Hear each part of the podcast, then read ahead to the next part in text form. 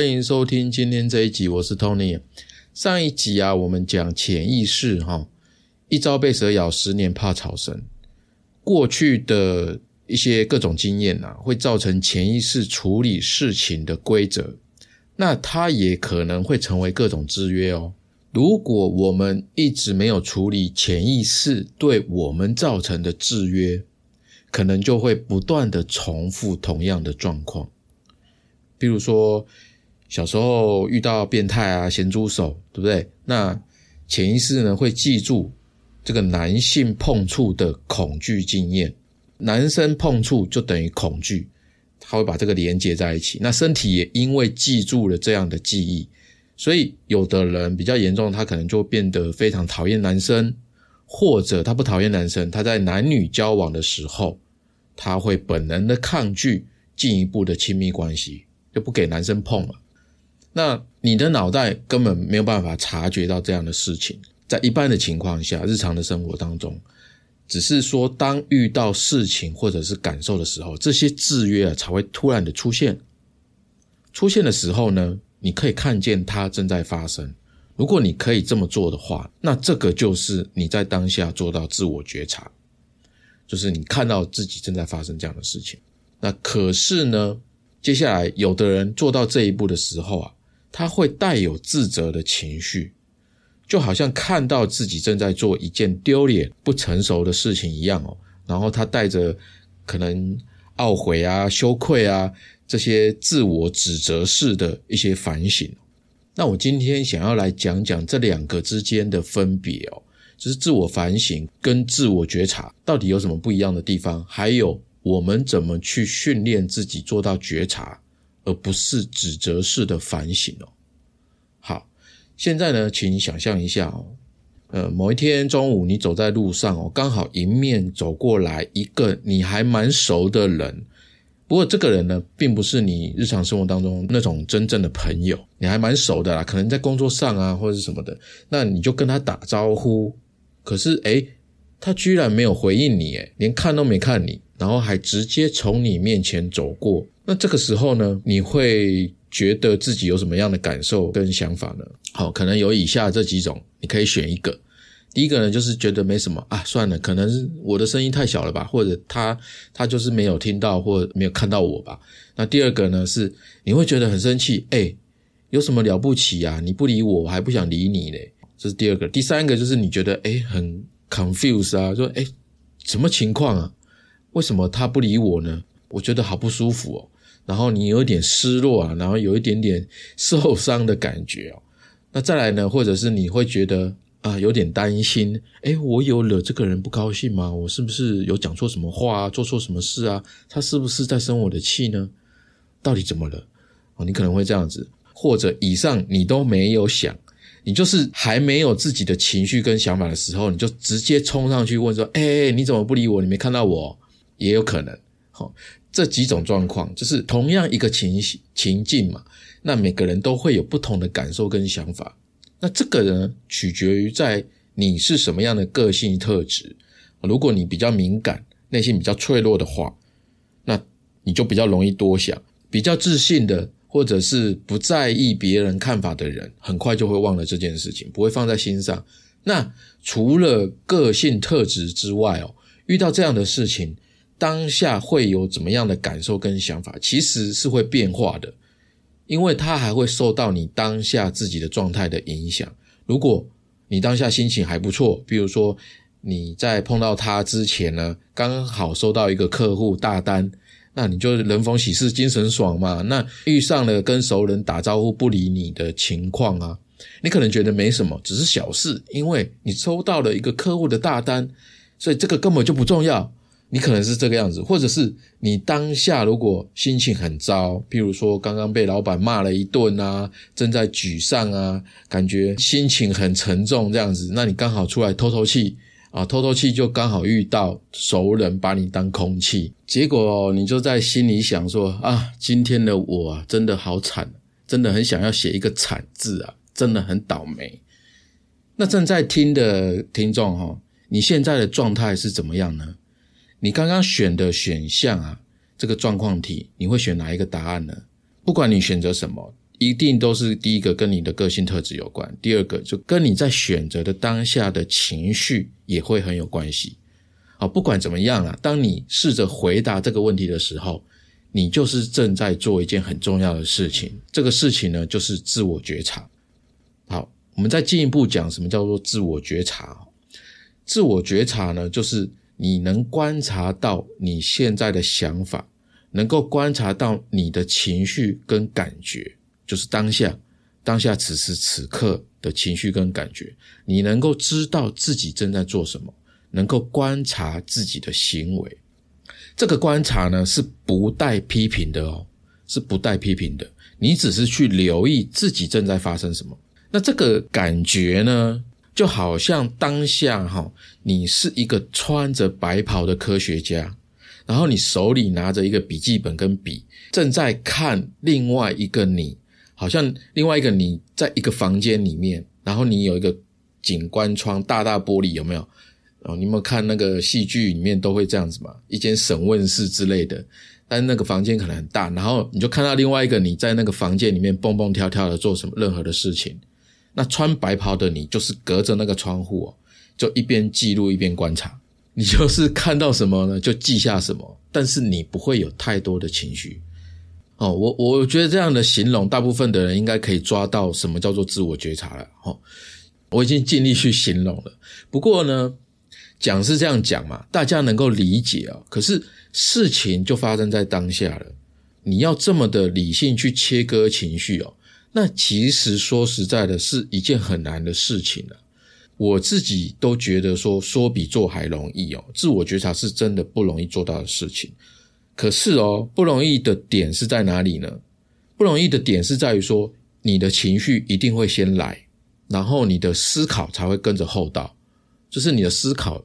就是会慢半拍啦，这个是因为哦，刚开始就说了嘛，我们潜意识的制约所产生的一个模式，这个就好像是说我们在开一部特斯拉的电动车，那特斯拉电动车不是都有自动驾驶嘛，自动驾驶的功能嘛，然后我们就常常就是按下按钮让车子自己开，我们用自动驾驶的模式在开车，我们不知道自己在想什么，自己在干嘛，我们的。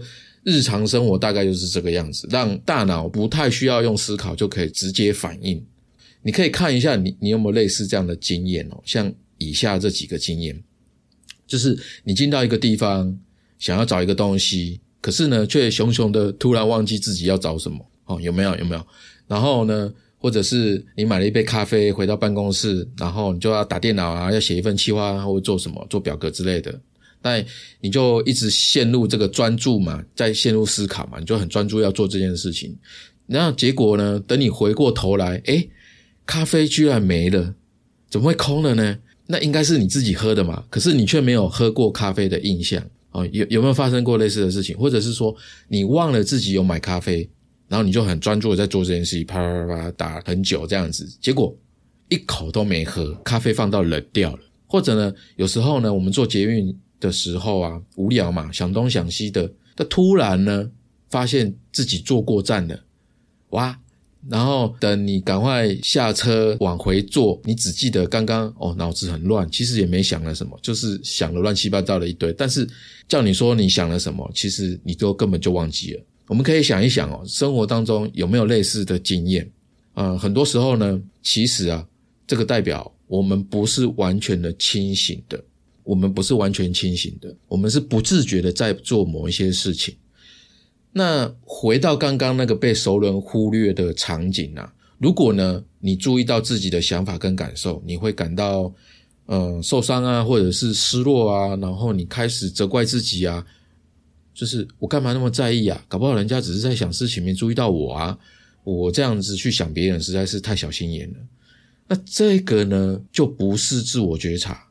这个呢是陷入一种自我批评，然后接下来有两种可能，一个是如果你对这个熟人不理你的状况陷入钻牛角尖的思考，到底发生什么情况啊？他为什么要这样对我啊？然后你越想越不舒服，那这种不舒服呢会影响自己那一天接下来的情绪跟生活吗？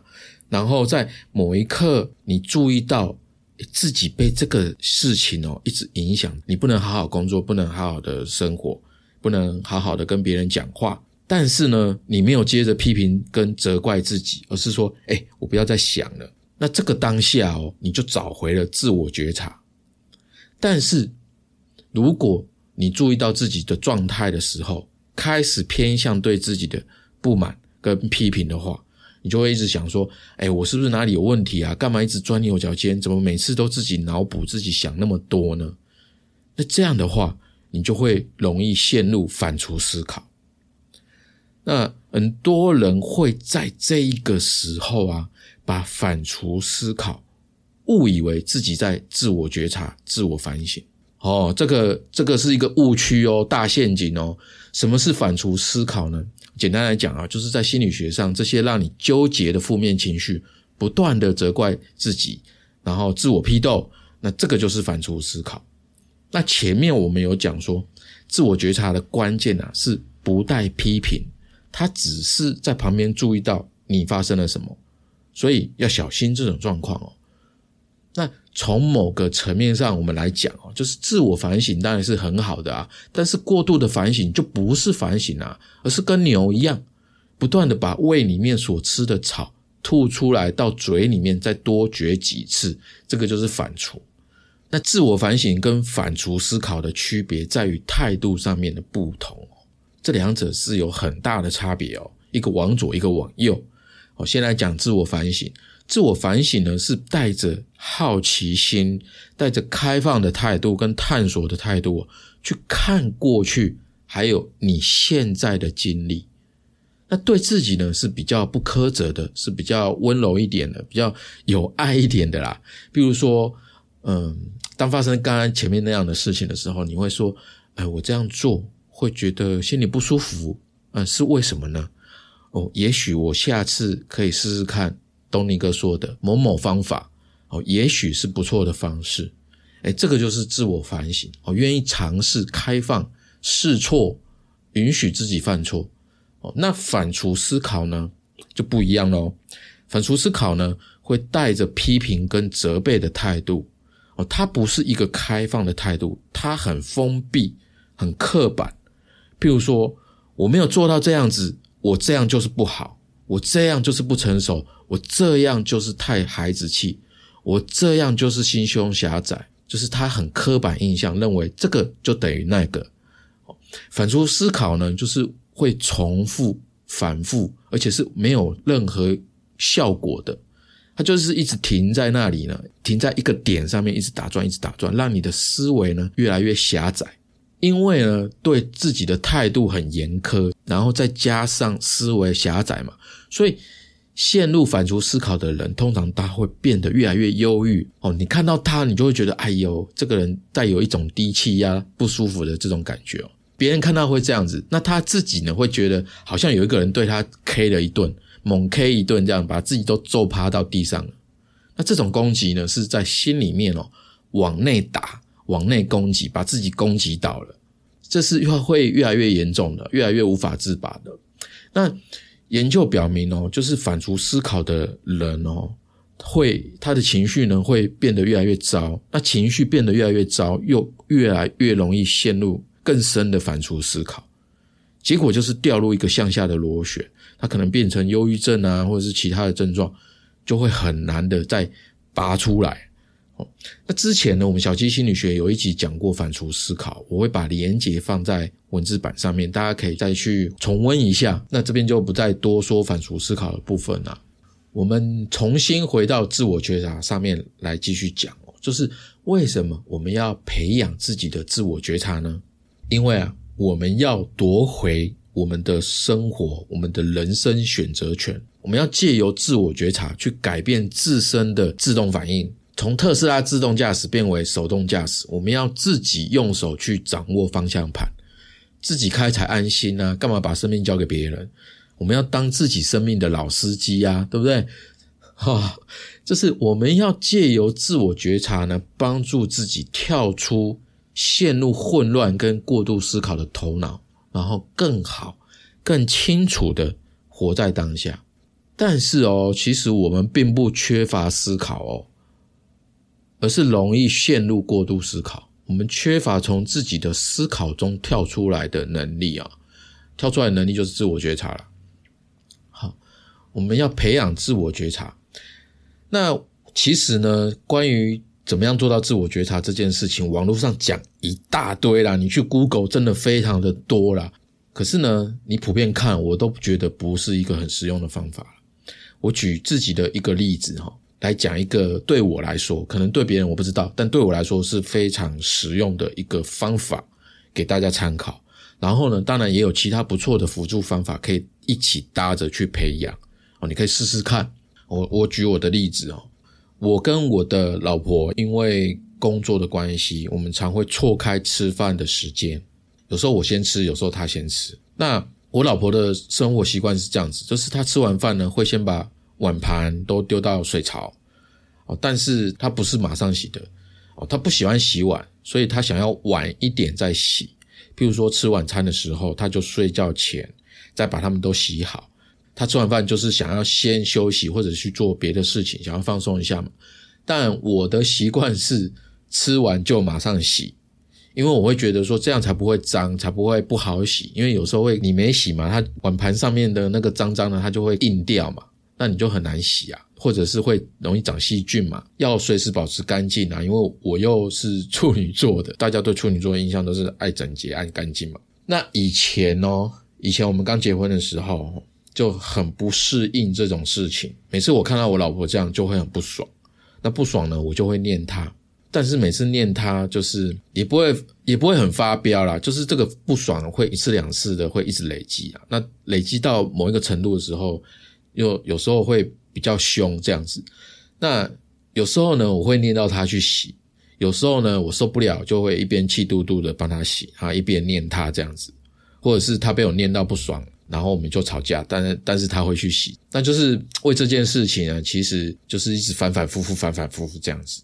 那这边先要强调一下，我现在已经不会这样子，我有找到解决的方法，那我就是要跟大家分享这个部分的转变嘛。那之前这样的事情都没变，因为我们的习惯完全不同啊。你说啦，就是说一个人二十几年的生活习惯，怎么可能因为结婚就马上为对方改变？很难嘛。大家都是平凡人啊，所以一次又一次的，每一次我不爽，我念他，他也不爽，那大家情绪都不好，会伤感情嘛，对不对？可是怎么办呢？我不爽他这样不干净，又不肯改，也不爽说。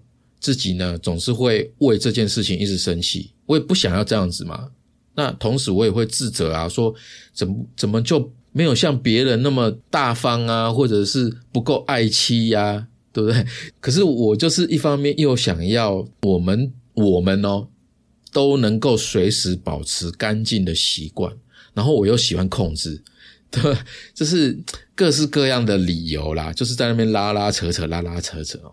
那后来呢，就有几次真的当下，因为其他的事情，然后我呃情绪真的不太好，然后又看到碗又不洗，那心里呢就整个怒在心里面啊，但我也没有真的去骂他啦，就是在心里面自己在那边纠结这样子，然后就会去想说啊，习惯怎么这么差？他根本就不尊重我，都没有在听我说过的事情，为什么都做不到？他就是不在意这个家，不在意我，不重视我。不想要跟我一起好好维持这个家，然后我就一连串的去想起说他所有的缺点，哦，想起生活当中其他的不满啊，然后想到说哈，以后还有几十年要跟这样的人继续的生活，会很痛苦诶然后就越想越生气，越想越生气，还甚至想到离婚哦，就自己在那边头脑风暴就对了。你看哦，这个呢，其实就是一般人会有的反应。因为人的情绪跟想法在没有训练的情况下，经常是会绑在一起的，经常会绑在一起哦。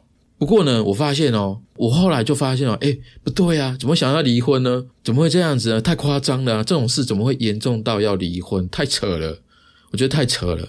然后我就有看到这一点，就是哎，我在反刍思考，这种其实是一个假的自我觉察。然后后来呢，我就会在心里面对自己说。真的吗？他真的不重视我的感受吗？不尊重我的感觉吗？哦，就是我后来有觉察到这一点的时候，我后面又这样子反刍思考的时候，我就会在后面加一句：“真的吗？”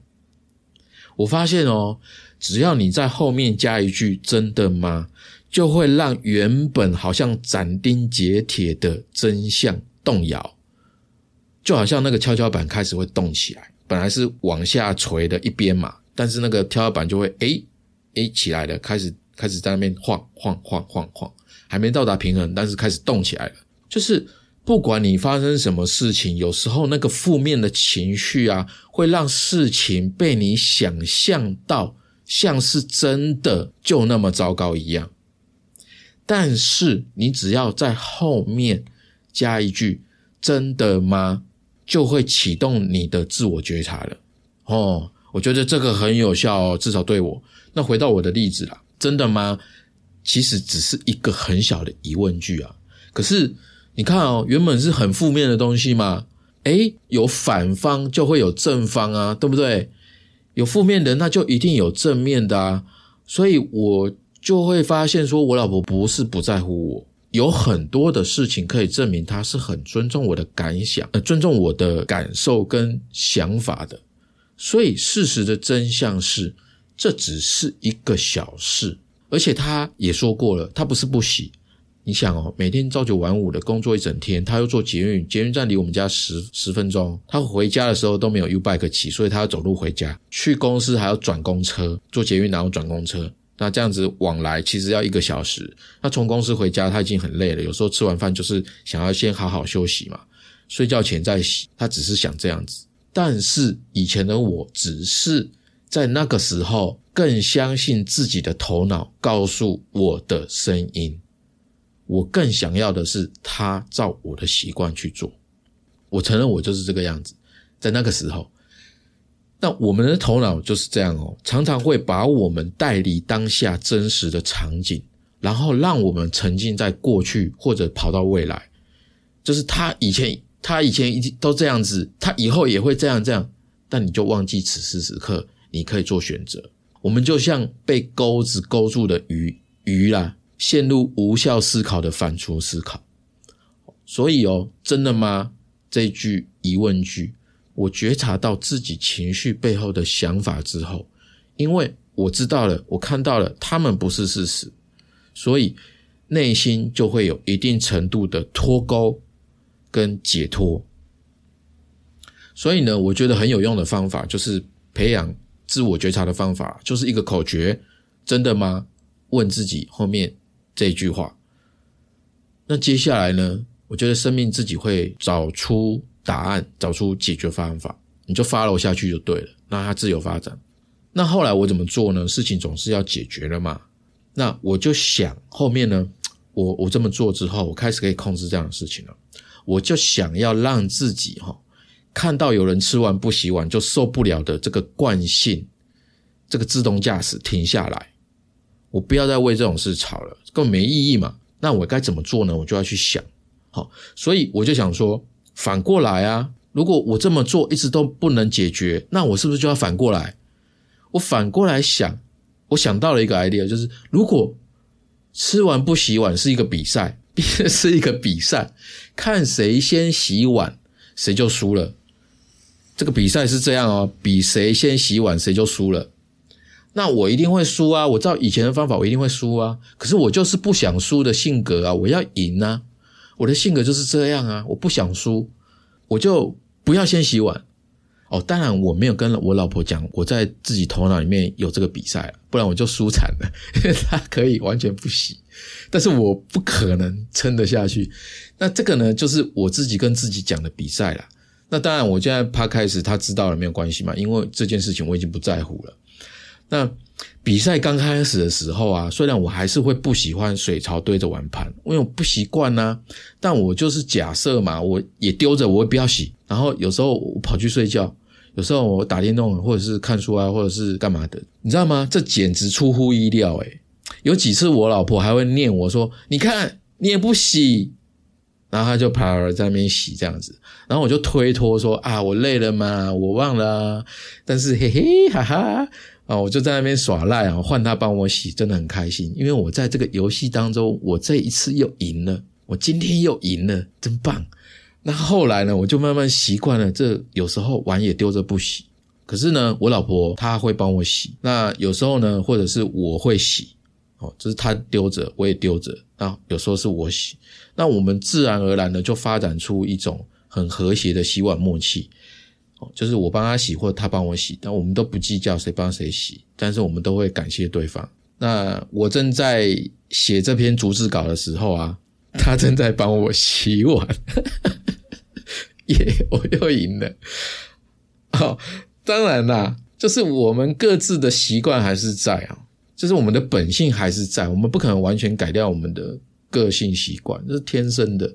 但是呢，我们都不会再为这件小事生气哦，而且我也很开心啊，我不用再被自己的负面想法干扰。困扰，也不用再为这件事情去碎念它，然后伤害我们之间的感情，你不觉得吗？你听下来你不觉得很棒吗？这是一个 good idea 啊，对不对？真的吗？哦，这三个字它只是一个口诀。那当然啦，也许你有适合自己的灵感呐，后面延伸出的不管是什么样的方法，那其实呢，都是先因为有了自我觉察。那自我觉察呢？让我从自动反应模式转变成有选择的回应，那选择用自己认为更好的方式去回应这件事情，而不是受惯性去驱使，这个超级重要的，因为这个是你拿回你此时此刻当下任何时刻的选择权，这个是身为人最大的自由。我记得维克多·弗兰克这个人在《追寻意义》呃，《追寻生命的意义》这本书当中，他有说过一句话：无论在任何境遇中，人都有选择的自由，选择用何种态度和方式面对自己的生活。这个心理学家他这么说。那在我的宗教信仰里面也有这么说：人生下来就是有自由选择权，这是一致的。你看，一个人学会有选择的回应自己的想法跟感受，而不是被自己的自动反应牵着鼻子走哦，就是不会被你的大脑控制啦，你去控制你的大脑了。那小智提高生活品质，大智可以改变自己的人生跟命运，对不对？一个人不知道自己当下是怎么回事，不知道自己内在想要去哪里，他又怎么去做选择呢？根本就不知道怎么选择，所以啊，要学会有选择的回应我们的想法跟感受，而不是被自动驾驶开到深山去。哦，我有一次租车，你知道吗？开到台东就被 Google 带到深山去，超可怕的。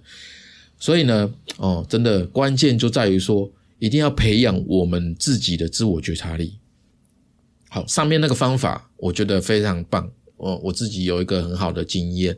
那当然有没有其他的？方法可以培养自我觉察力呢？有，第一个是我讲太多次的，就是静心冥想。这个我就不讲好处了。你可以做呼吸观察，你可以做，你可以做身体扫描，开启你的感官等等的各种练习。那静心冥想其实有很多的派别啦，你可以选一个你喜欢的去跟随。哦，不管你做哪一种派别呢，其实都会对你自己很有利。你会提高我们对。身体感觉、情绪跟想法的觉察能力，帮助我们训练自己的注意力呀，哦，各式各样的，更好的可以从混乱的头脑回归到当下的自主。你每天只要坚持练十分钟，只要十分钟哦，就可以让你更快集中注意力，更觉察，更容易觉察情绪的变化，然后你就可以培养从过度思考啊、焦虑啊。压力当中去放松，哦，去放松的能力，好，有这个能力，然后你可以更专注的活在当下。静心冥想我讲了太多次了，我真的很推广这个方式。那之后呢，我之前不是开宠物沟通嘛，那我之后也会开静心冥想的课程，在我的公司啊，哦，那之后呢，再来做这个 p 开始 a 的植入分享给大家。OK，好，等时机到的时候，那。第二个哦，还有还有还有另外一个方法。第二个呢，是你意想不到的方式哦，就是看周星驰的电影。那周星驰的电影，大家一定都看过，对不对？哎，我跟你讲，我没在开玩笑哦。我要你看呢，就是说不是就是看过就好，笑嘻嘻哈哈这样子，而是每一部都用心的去看。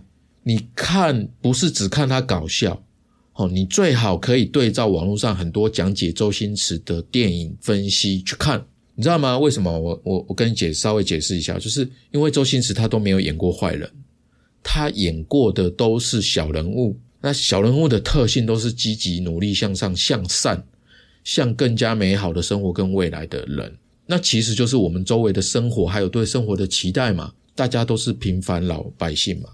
那你看他的电影啊。其实就是在看我们的人生的某一个时刻哦，他的某一句台词可能会对应到你的就是当下的写照，人生写照，那就会好像你跳出来看到自己了哦。当你有那样感觉的时候啊，你就好像多了一种角度在看自己的过去跟未来。我们讲自我觉察，很多时候啊，就是我们是需要用自己惯性以外的角度去找到突破口，但是这个很难。往往我们需要外部的刺激，才会让我们自己离开惯性。我们需要别人一点点帮忙嘛。好，那周星驰的电影呢，看起来很无厘头、很荒谬，对不对？可是他的每一个笑声呢，其实都酝酿了来自生活的真实的五味杂陈。我永远记得他对记者说过一句真心话，他说：“其实要经历过很多很多的痛苦，才能够得到一点点笑声。”周星驰的喜剧电影他的喜剧呢，其实是用来包住悲剧，哦，那些悲欢离合啊，哦，酸甜苦辣啊，就是人生百态嘛。那周星驰的电影是这样子，我们的人生何尝不也是这样子吗？对不对？哦，他对人性的观察哦，用在电影上面，其实是非常的仔细、非常深刻的。所以啊，如果你真正学会看他的电影，你就会更懂人性，你就会更懂自己。我跟你保证，哦，你只要细细细心的品尝他的电影，你就会有新的发现。好哦，那我们延续上一集讲了，这一集讲自我觉察，讲了自我觉察跟自我反省，还有跟反刍思考的不同之处啦。然后也讲了怎么去培养自我觉察力的方法。